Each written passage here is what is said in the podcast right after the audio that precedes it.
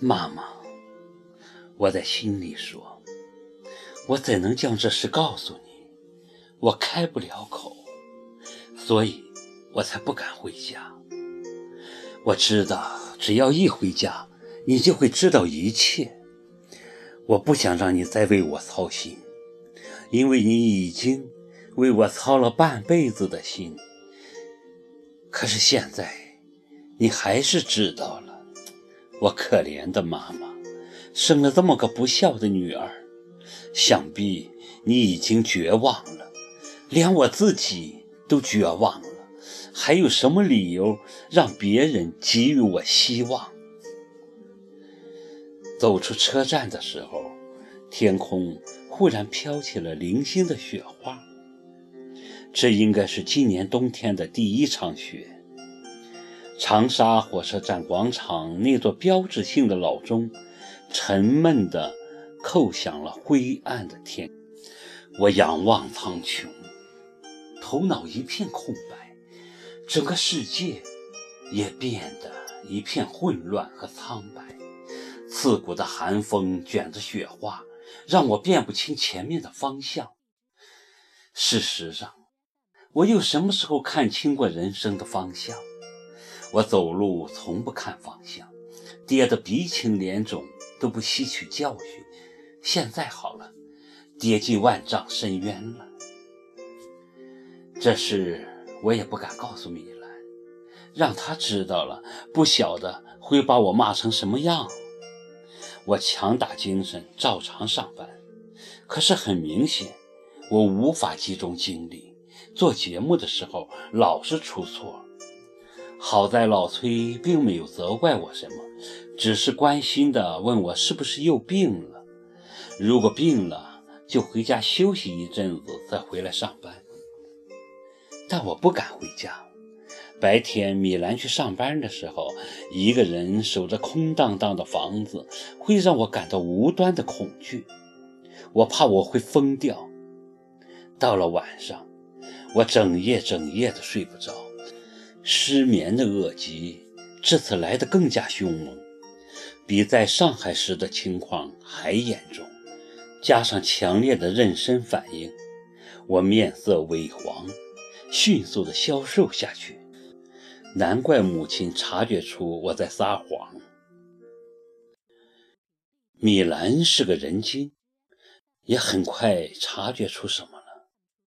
我也只得对他搪塞说，最近胃病犯。很难受，米兰半信半疑，却也没再深究。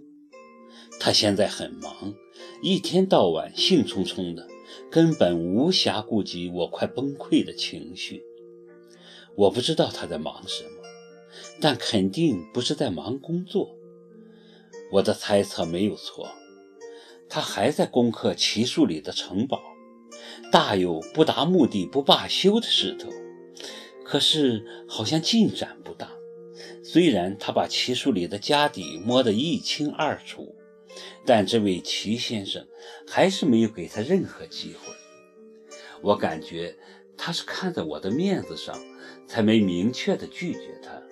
一直自诩拥有一颗智慧头脑的米兰，不知道怎么还没察觉出这点。也难怪。恋爱中的女人智商通常降到零，最简单的问题往往都想不转。冰雪聪明的米兰无疑也是这样。